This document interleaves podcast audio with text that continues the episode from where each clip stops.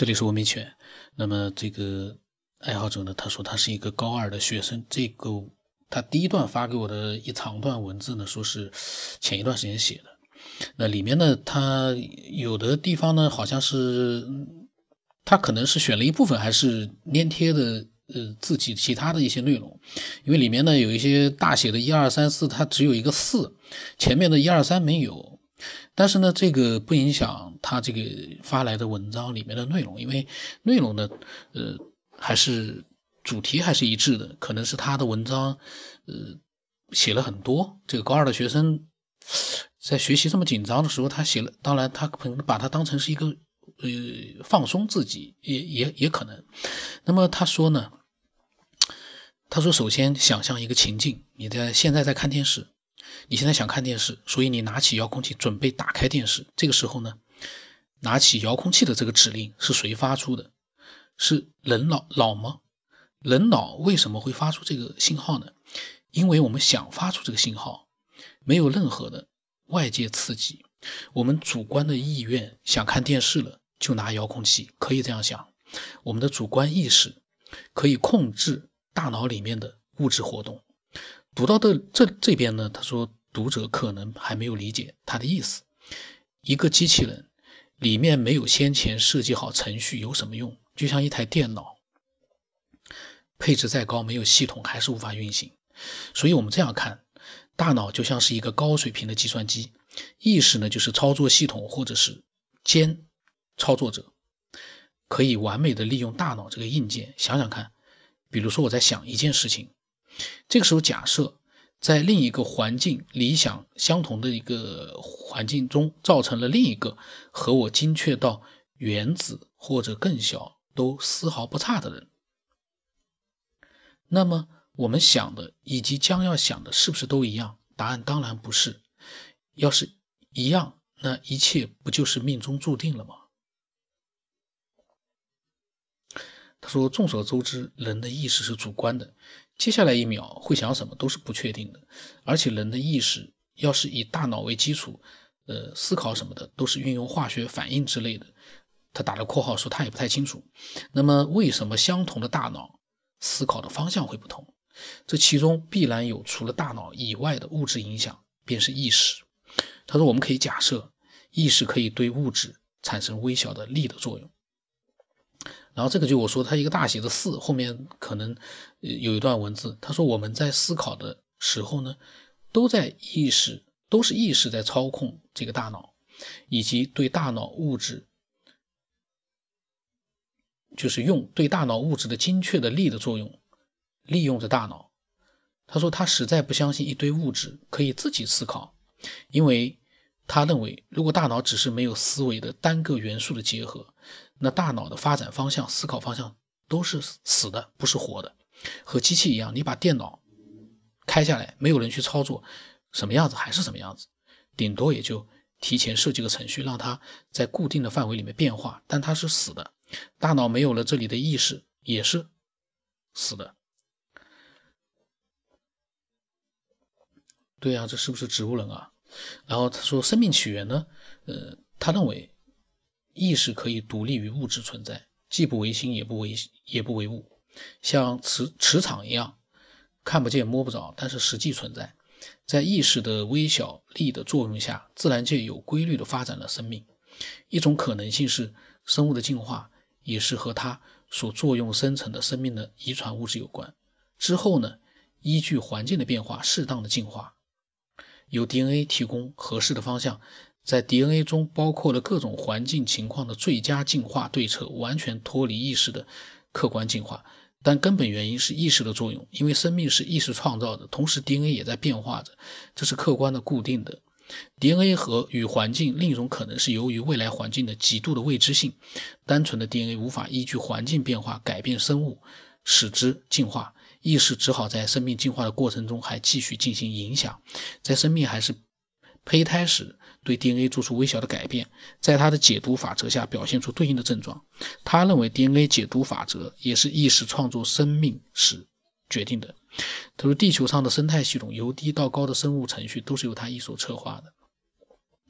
他对世界拥有绝对认知，又或者说无限已有认知。假如人的认知是无限的话，因为他觉得人便是意识创造生命的最终目的。人近乎完美，让你想象出一个人的新的身体，恐怕你想象不出来比人更简洁、合适、完美的形体了吧？而且他认为人的记忆不是存储在大脑里面的，而是在意识里面。大脑的记忆区只不过是用来解读存储在意识中的记忆，因为人的记忆和机器的记忆是不一样的。呃，这个地方他不展开介绍了，因为这比较抽象，也比较难解释。这也只是他的假说。意识操作者，呃，操作着大脑，依靠大脑。控制肢体，大脑也依靠着意识，同时呢也限制着意识。其他动物也有意识，如猫啊、狗啊，只不过意识所驾驭的机器低了一级。这个时候便可以解释前世今生这个这本书里面所回忆到前世的情况。大脑在特殊情况下解读了意识中前世的记忆，而且意识守恒。一个人死去之后呢，意识仍然存在，但是下一个意识的记住无法解读其之前的记忆，所以自杀之后呢？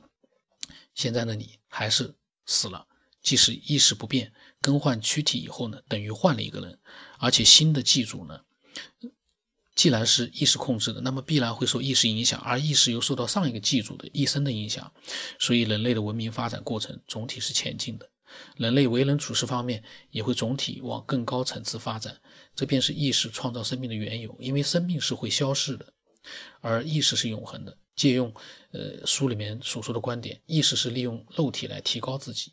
意识对世界有无限认知，但是又受生命体的限制。人的存在便是打破了这个限制。探知世界，意识能够更好的驾驭生人体。化学家们模拟了早期地球环境，发现可能产生氨基酸，借此证明化学起源学说。可是有了木就会有木桌吗？扔一大堆的木头到野外看看，会不会变成？正正方方的桌子呢？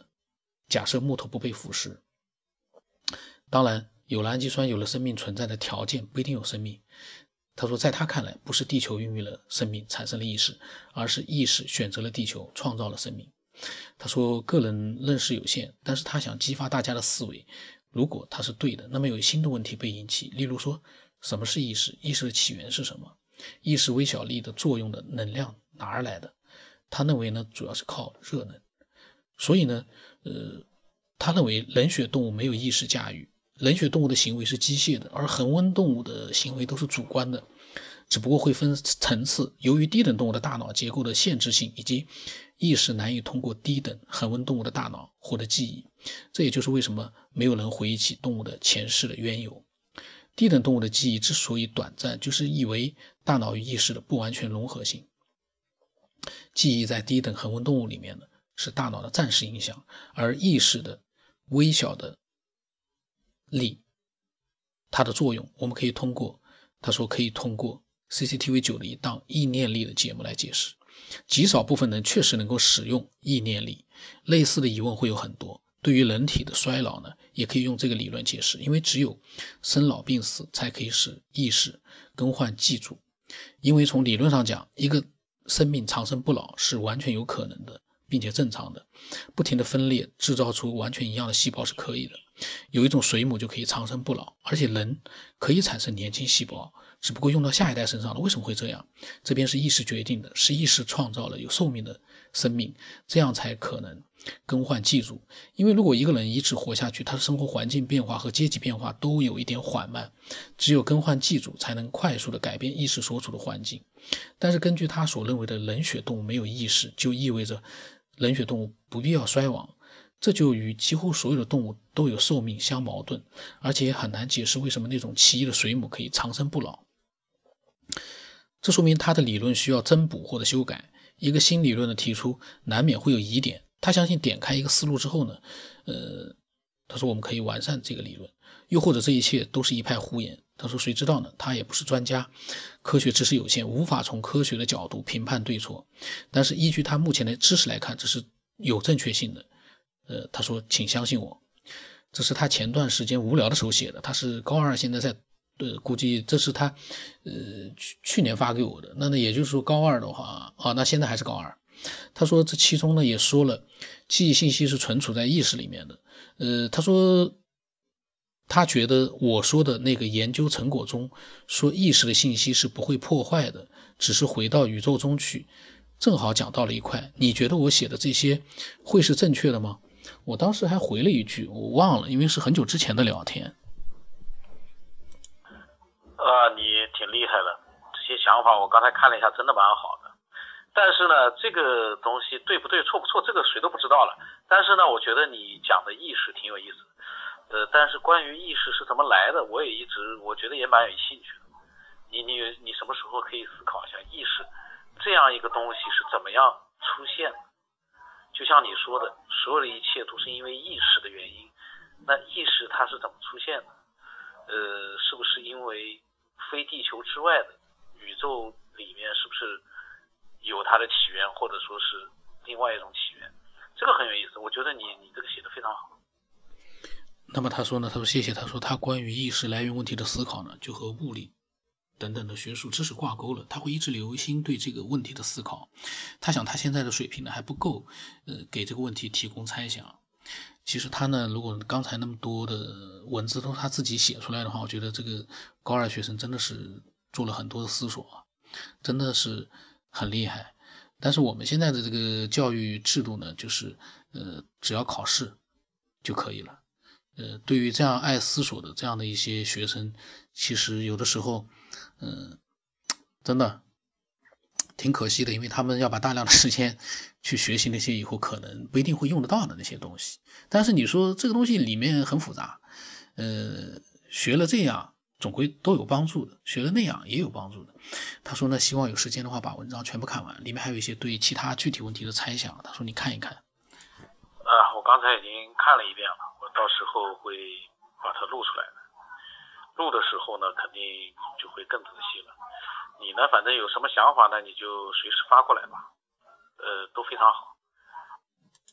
这个跟水平也没有太大关系，每个人都有他的一个逻辑思维的一个范围，你自己有你自己的思考方式，这个没必要水平达到那那个东西没底的，所以呢，想到什么随时都可以发过来。呃，这是他关于意识的看法。我突然在想，他这个他下面是讲到了关于进化论的质疑。我本来今天是想录他讲的对进化论的质疑，他前面的这一段他对于意识的这个看法，我突然在想，我之前有没有录过？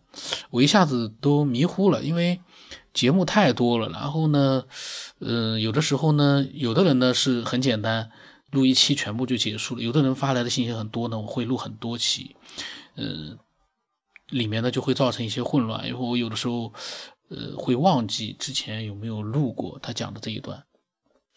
但是不管怎么样，呃，不管有没有录过，反正这都是一期新的节目。呃，我查了一下，应该是没有录过吧，不太清楚。